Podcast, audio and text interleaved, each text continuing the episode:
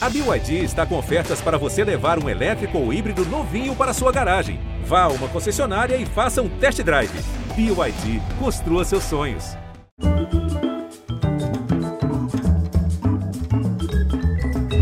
Bem-vindos. Olha, foi o maior freio de desarrumação de que se tem memória. De um dia para o outro, naquele tão distante e ao mesmo tempo tão próximo março de 2020, o mundo parou.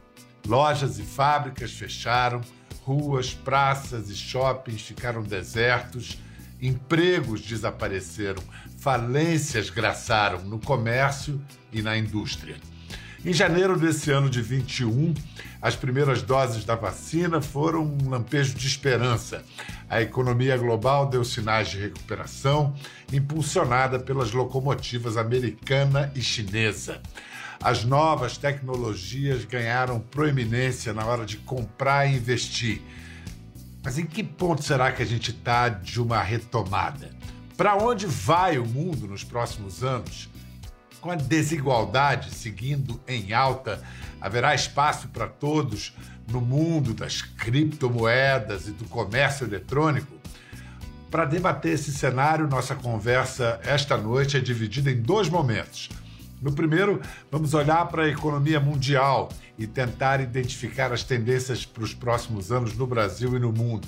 Depois vamos ouvir quem está na ponta de lança de uma revolução, a economia digital, sem mediação de bancos nem governos, sem papel moeda. Para abrir a reflexão, recebemos um economista, servidor público federal licenciado da Secretaria do Tesouro Nacional para, desde 2016, trabalhar no Banco Mundial, na missão de entender o Brasil e o mundo. Bem-vindo, Fabiano Colbano. Boa noite, Pedro. É, é um prazer estar aqui falando com você e com, com seus é, telespectadores sobre esse assunto tão importante. Pois é, nossa vida, nossos planos, nossa, o futuro dos filhos e dos netos, tudo passa por essa conversa. Fabiano, Desde o início da pandemia, em 2020, as previsões mais otimistas, assim, alguma esperança vinha da comparação com precedentes históricos como os pós-guerra, que o pós-pandemia guardaria alguma semelhança com o que foram os pós-guerra, que representaram momentos de progresso, de prosperidade, de avanços sociais. Essa comparação cabe? A gente ainda pode acreditar nisso?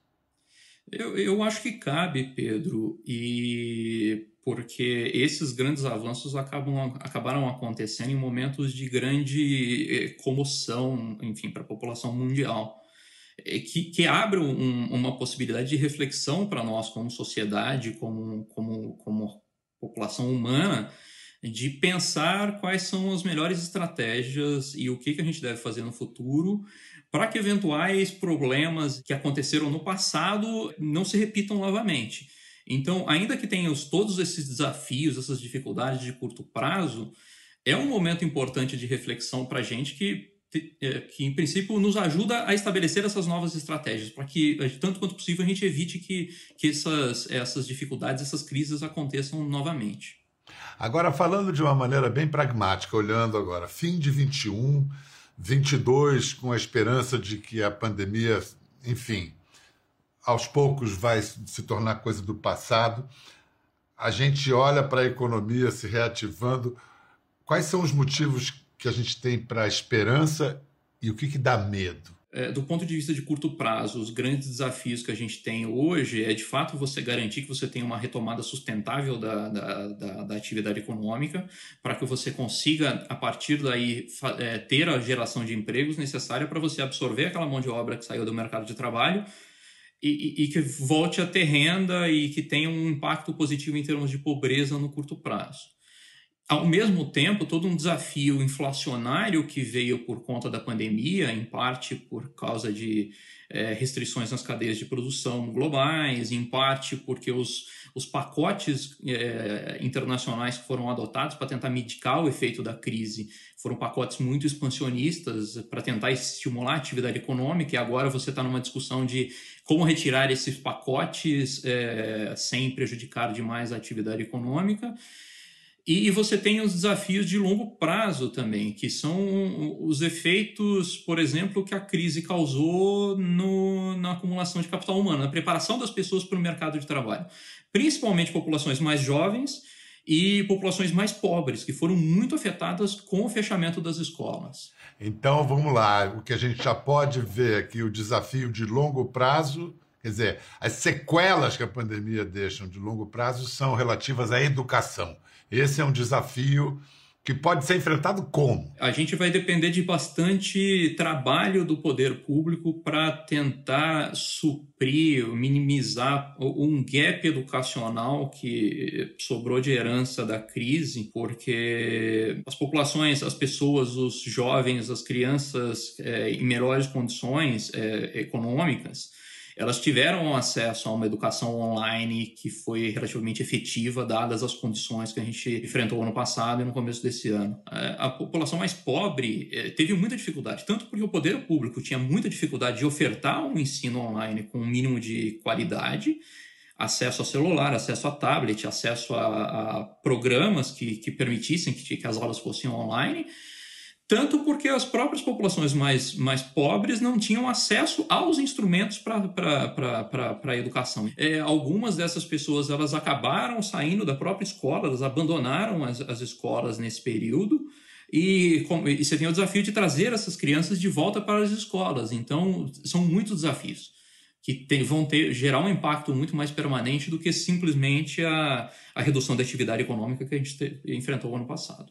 Então, aquela tendência que a gente vinha observando nas últimas décadas dos ricos seguirem cada vez mais ricos e os pobres mais pobres, isso foi agravado pela pandemia ou simplesmente uma, houve uma continuidade? Não, os pobres foram particularmente mais afetados, porque se nós pensarmos é, em, em, pessoas numa situação de condição de vida melhor, a gente pensa em pessoas que tiveram, por exemplo, a possibilidade de trabalhar num, é, de casa e continuar trabalhando não no escritório, mas com, com todas as condições de fazer o seu trabalho online, fazer seu home office e render e produzir de forma minimamente adequada. Trabalhos para a população menos, menos qualificada são trabalhos que dependem muito mais da interação social, muito mais do contato, de sair de casa. Então, a pessoa que fica em casa e que não produz, nesse caso, ela não vai ter acesso à renda.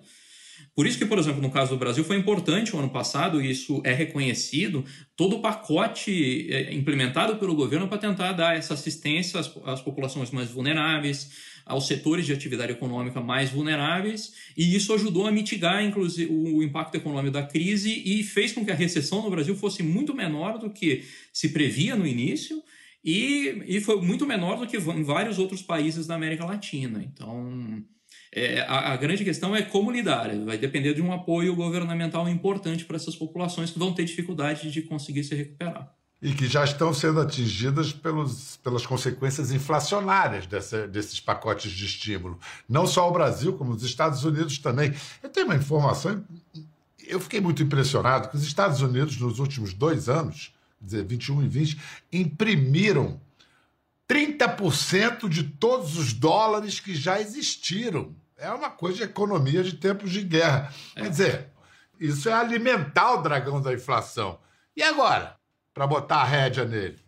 É, esse é o, o, grande desafio que o mundo como um todo vai enfrentar daqui por diante. As economias de emergência já estão enfrentando isso agora. Aí o Brasil não é um caso único em que você está tendo que fazer uma política, é, uma reversão na condução da sua política monetária, aumentando a taxa de juros para tentar controlar a inflação até porque a inflação no Brasil, que inicialmente ela surgiu de, de alguns elementos é, globais por conta da crise, hoje ela já é um, um processo endógeno da própria economia que você precisa combater internamente, não é só um combate mundial. Mas, Fabiano, aqui no Brasil, juros subindo, moeda desvalorizada, emprego lá para cima e a inflação não. desemprego lá em cima e a inflação não cede é, é, é, um grande é um desafio que o tanto o governo principalmente como o banco central vão ter que encarar porque é, é, é uma dificuldade da discussão e da condução da política macroeconômica como um todo é,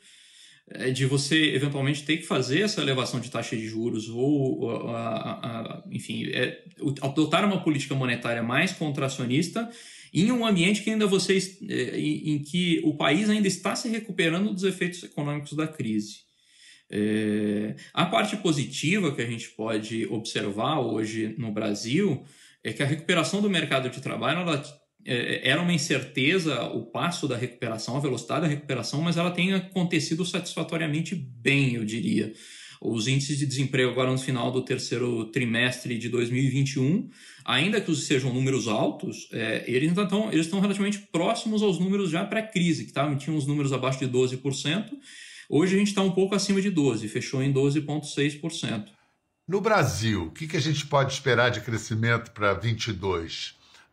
Um quadro recessivo que persiste, um crescimento em V, como muitos gostariam, ou mais um voo de galinha? É, a gente tende a, a, ter números menores do que bem menores do que do que a gente vai observar agora em 2021. A recuperação de 2021 é uma recuperação cíclica. Então você saiu de uma atividade econômica que estava muito baixa em 2020, que te dá uma base muito baixa de crescimento. Então assim, o simples fato de você voltar para o mesmo nível de atividade é, pré-pandemia isso já te daria um número significativo de crescimento. É, para 2022, você voltaria para uma tendência de crescimento é, mais de médio e longo prazo no Brasil, que a gente tem muitos desafios importantes. E, e você tem toda uma, uma situação eleitoral ano que vem, e isso não é específico do Brasil, isso acontece em todos os lugares do mundo, que em ano de eleição você tem uma discussão e uma preocupação do que vai ser o governo seguinte, e isso de alguma forma pode afetar o, as expectativas dos investidores e até o, o nível de investimentos. Quando chegar no dia 31, meia-noite, você feliz ano novo, o que que, o que, que você deseja de mais feliz, assim, realisticamente, que você acha que pode ser um feliz ano novo? Uh, eu, eu, eu, particularmente, eu, eu, eu queria ver é, a gente de fato como país atacando os grandes problemas estruturais que a gente tem e atacando de frente os nossos problemas. Instituições que estão contribuindo para aumentar e perpetuar a desigualdade, elas deveriam ser revertidas. Então eu queria ver, na verdade, a gente trabalhando para ter de fato um país se desenvolvendo e um desenvolvimento ele depende tanto de um crescimento maior, como de fato você partilhar esse desenvolvimento com aqueles que são menos favorecidos. A gente tem que ter uma preocupação e uma solidariedade com quem não está é, tá, tá em dificuldade hoje. Está em dificuldade. Eu fico, eu, eu particularmente fico, eu tenho ficado particularmente assustado porque a impressão que eu tenho tido é que andando é, nas ruas eu, eu, a impressão que eu tenho é que tem muito mais gente hoje numa situação de, de fato faltando mesmo com insuficiente alimentar. Não é uma percepção só sua, pelo menos eu digo que eu moro em São Paulo, a cidade mais uhum. rica do Brasil. Você anda pelas ruas de São Paulo e eu nunca vi é, desse jeito. Não adianta, assim, a pessoa que está na rua passando fome, pedindo dinheiro, ela não tem emprego. Se ela tivesse emprego, ela estaria numa situação muito mais favorecida em termos de em termos de renda, em termos de pobreza, mas aquela, aquela pessoa não tem. Então, ela vai depender desse apoio externo para que ela consiga sair dessa situação e pelo menos ela tenha esses recursos para pelo menos se alimentar. Então, e, os programas de transferência de renda são importantes é, nesse momento. O grande desafio é como é que você trabalha e, e, e apoia esses programas de transferência de renda no momento em que você tem que controlar os gastos públicos. Você precisa trabalhar é dentro do gasto no sentido de reduzir as ineficiências para que você consiga transferir o recurso da ineficiência para esse para esse para essas áreas que demandam recursos adicionais e que de fato elas têm um efeito positivo. Pelos melhores interesses de todos nós, da coletividade que se chama Brasil, desse nosso projeto. Exato. Fabiano Colbano, muito obrigado pelo seu tempo, que a gente tenha o melhor 2022 possível é, mais uma vez, obrigado. Então, vamos continuar a conversa sobre o atual momento da economia, principalmente o futuro da economia, o futuro do nosso din-din. E para isso, a gente tem que entender melhor uma tendência que alguns comparam a uma nova corrida do ouro. É a tendência das criptomoedas. Tendência não, uma realidade já, são mais de 10 mil criptomoedas, moedas digitais, que não tem banco nem governo por trás, mas que tem um valor de mercado estimado hoje em mais de 2 trilhões de dólares. Mas a volatilidade é parte do lance. O preço pode decolar ou despecar num ritmo que não se vê em outros mercados mais é, estabelecidos. Então, botando agora símbolos, códigos, dúvidas na mesa, a gente recebe o jornalista Alexandre Versinhasse e o executivo brasileiro na vanguarda mundial das criptomoedas, Marcelo Sampaio. Fala, Bial, tudo bem? Obrigado, prazer estar aqui. Oi, Bial, tudo bem? Tudo bom? No início do século, já desse século, já se falava em desenvolver moedas digitais e até que na virada dos 10 para o 11, mais ou menos, apareceu a tal do, do, do, Bitcoin. Qual foi o pulo do gato da Bitcoin que finalmente a coisa decolou, funcionou? A grande inovação que ele trouxe foi a ideia de um dinheiro descentralizado, um dinheiro denacionalizado. Né? A nossa forma de pensar dinheiro, historicamente, sempre foi associada a um governo. Então você vem no Brasil, hoje a gente tem o real, você vai nos Estados Unidos tem o dólar, você vai na Europa tem o euro, e sempre vinculado à ideia de um governo. Então você tem um governo que garante que, aquela, que aquele dinheiro é de verdade, que aquele dinheiro tem alguma coisa, vamos dizer assim, que vai ser aceito, que, que, que ele vai ser válido. Né? O que acontece que o Bitcoin fez foi que basicamente ele criou uma forma de você não precisar de governo e você validar tudo isso, ter todas essas certezas digitalmente. Bitcoin hoje, Bial, não é usado como moeda justamente porque moeda tem aquela característica que é não pode ser volátil, né? Se você, né, se você assume que o preço desse negócio é isso, você quer voltar amanhã e o preço continuar isso, você aumentou muito pouco, né?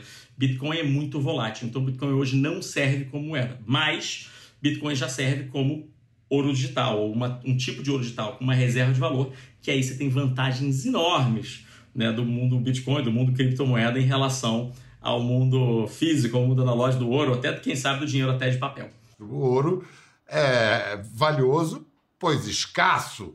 No seu livro, no livro do Alexandre, Uma Breve História da Economia, tem esse dado que é super interessante. Todo o ouro minerado na história da humanidade cabe num prédio um prédio de nove andares, 190 mil toneladas. Como é que as criptomoedas podem reproduzir essa escassez natural do ouro?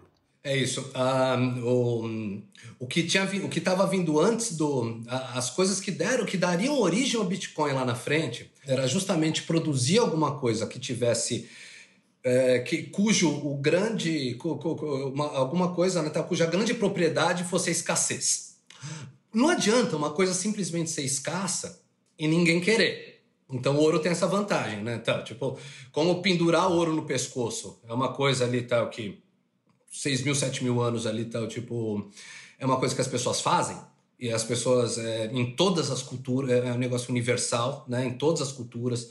Então você fazia uma grande navegação, você sabia ali, tá? se você levasse uma quantidade de ouro, você conseguiria trocar aquilo por qualquer coisa que o, que o outro lugar produzisse, mesmo que vocês nunca tivessem se conversado antes, se comunicado antes. Um, o Bitcoin emula a coisa, ele estava falando, bom, não, a gente não tem como emular a coisa de todo mundo querer. Que é só se o Bitcoin brilhasse no escuro, né? Então, é, mas tem como emular a escassez. Deixando claro que essa escassez é coisa séria, e mais importante, que não tem gente envolvida no meio. O Bitcoin, ele é, ele é um sistema. Né? O Bitcoin, ele é, ele é um código. Então, assim, tem 21 milhões de Bitcoins, a gente vai ter ali tal, só os 21 milhões.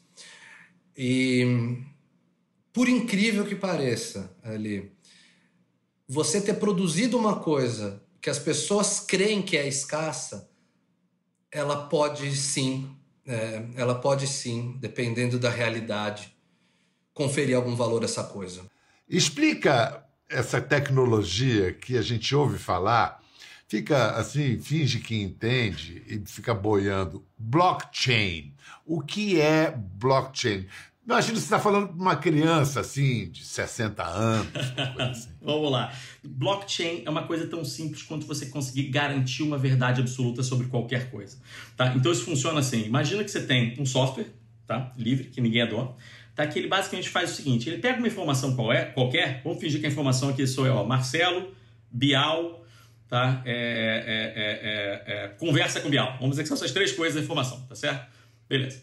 É, e aí, é, esse, esse software ele faz o seguinte: ele pega essa informação e entrega essa informação para milhões, bilhões de mantenedores, que no fundo são computadores, pessoas atrás de computadores, tá? que vão guardar essa informação de uma maneira que em qualquer momento, qualquer um quiser perguntar e saber qual é a informação, vai para qualquer uma desses bilhões de computadores. Pessoas falam assim, qual é a informação? Aí vai falar assim, ó, Marcelo, Bial, conversa com Bial. Então aí você vai no cara 1, ele fala isso, no cara 10 ele fala isso, no cara milhão, no cara bilhão ele fala isso. E aí tem um cara que fala assim, ó, é o seguinte, é conversa com Bial, é Bial, mas é Diego. Aí ele fala, opa, peraí, então a informação tá diferente, tá? Então ele guarda esse cara aqui. Ele pergunta para todo mundo e basicamente ele chega num consenso que ele fala o seguinte: ó, só esse cara, ou só esse grupo de caras estão errados, estão errados, eu vou aqui então substituir a informação errada pela informação certa. E com isso você consegue garantir um consenso.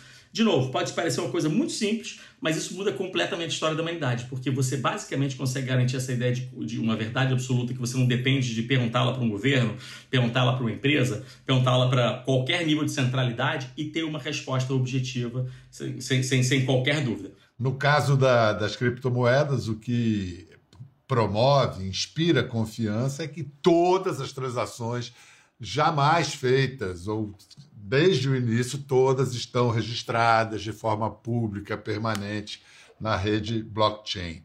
Ao mesmo tempo, até hoje ninguém sabe a identidade real do criador ou dos criadores do Bitcoin.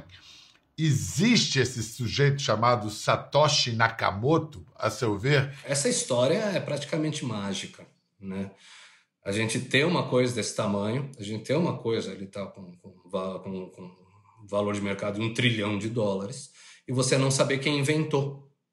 Tem várias teorias né, no, do que, que se trata. Então, uma seria um grupo de programadores que eles coletivamente se, se chamavam de. coletivamente usavam o nome Satoshi Nakamoto, ou simplesmente ser uma pessoa só que usava esse pseudônimo. Acredito também que seja para deixar claro que não há pessoas envolvidas.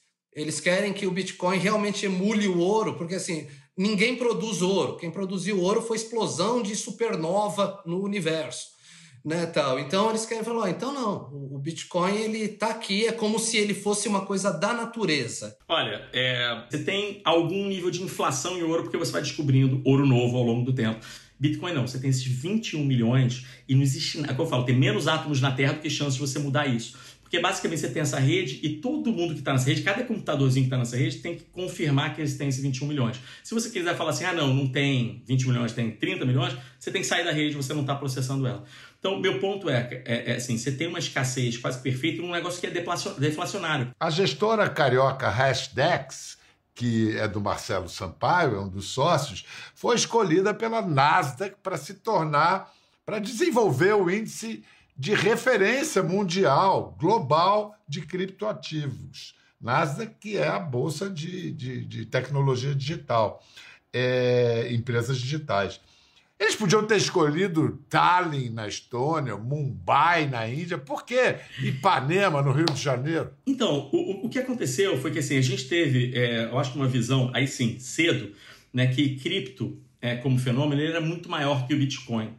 Se note, a gente adora Bitcoin, gente é fã de Bitcoin, mas só a gente viu que essa ideia né, de blockchain, né, basicamente resolvendo problemas para a sociedade, né, digitalmente, assim, ele era muito maior e até mais poderosa do que essa ideia da moeda digital ou do ouro digital apenas, que é um negócio fantástico já por si só.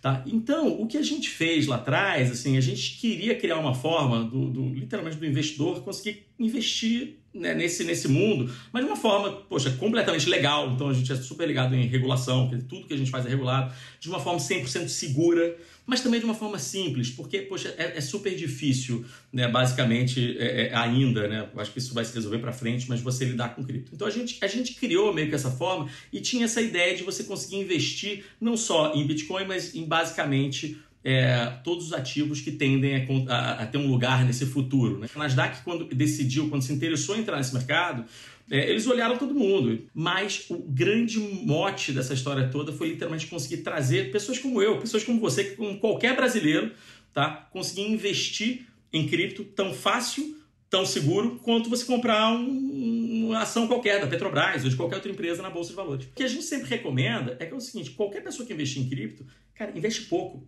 Assim, para começar, assim, é, é, é, um negócio que ainda tá, uma história que ainda está sendo escrita, né? Mas só que cada vez mais eu acho que o, o, o, o, potencial de futuro é melhor. Mas assim, é um negócio que você tem que comprar pouco e tem que comprar para longos prazos, né? Não se preocupando, é um dinheiro que quase você pode prescindir. Né? Você, você investe um pouco, investe para 5, 10, 20 anos para frente, e se cripto realmente tiver esse lugar no futuro, como cada vez mais parece que tem, tende a ser um excelente investimento, como vem sendo. Como é que funciona esse índice? O mercado de cripto, como eu falei, é muito maior que Bitcoin. Então você tem caras como Ethereum, você tem outras moedas, Litecoin, você tem o mundo de finanças descentralizados, Uniswap, você tem, né, você tem uma série de alternativas em cripto que não querem ser dinheiro, não se propõem a ser dinheiro, vão resolver outros problemas, tá? Mas é muito difícil nesse momento da história, com toda essa incerteza futura, saber quem são esses ganhadores da corrida nos próximos 5, 10, 20, 30 anos, né? Então, basicamente, a forma mais eficiente é a ideia de você ter um índice, né? Que aqui no Brasil a gente tem o Ibovespa, todo mundo conhece, ou muita gente conhece. Você tem lá fora o S&P 500, né? O S&P 500, né? O, você tem o Dow Jones, o Nasdaq 100. Né? Então, se você quiser investir no mercado inteiro de cripto e não ter que decidir quem é bom, quem é ruim, quem é vai estar vivo, quem vai estar... Assim, é uma forma talvez a mais eficiente que a gente conhece de você conseguir investir em cripto. Mas a, a lógica é sempre isso. Eu sempre vou ficar me repetindo isso botou uma grana ali, é pro longo prazo, cara. Você, assim, você matematicamente tende a perder dinheiro se você tentar operar isso. Senhor Alexandre Versinhasse, muito obrigado. Pô, um prazer, Biel. Marcelo Sampaio, muito obrigado também. Obrigado, Biel. Eu que agradeço. Uma honra estar aqui. Um abração. Prazerão. Para você em casa, até a próxima. Quer ver mais? Entre no Globoplay.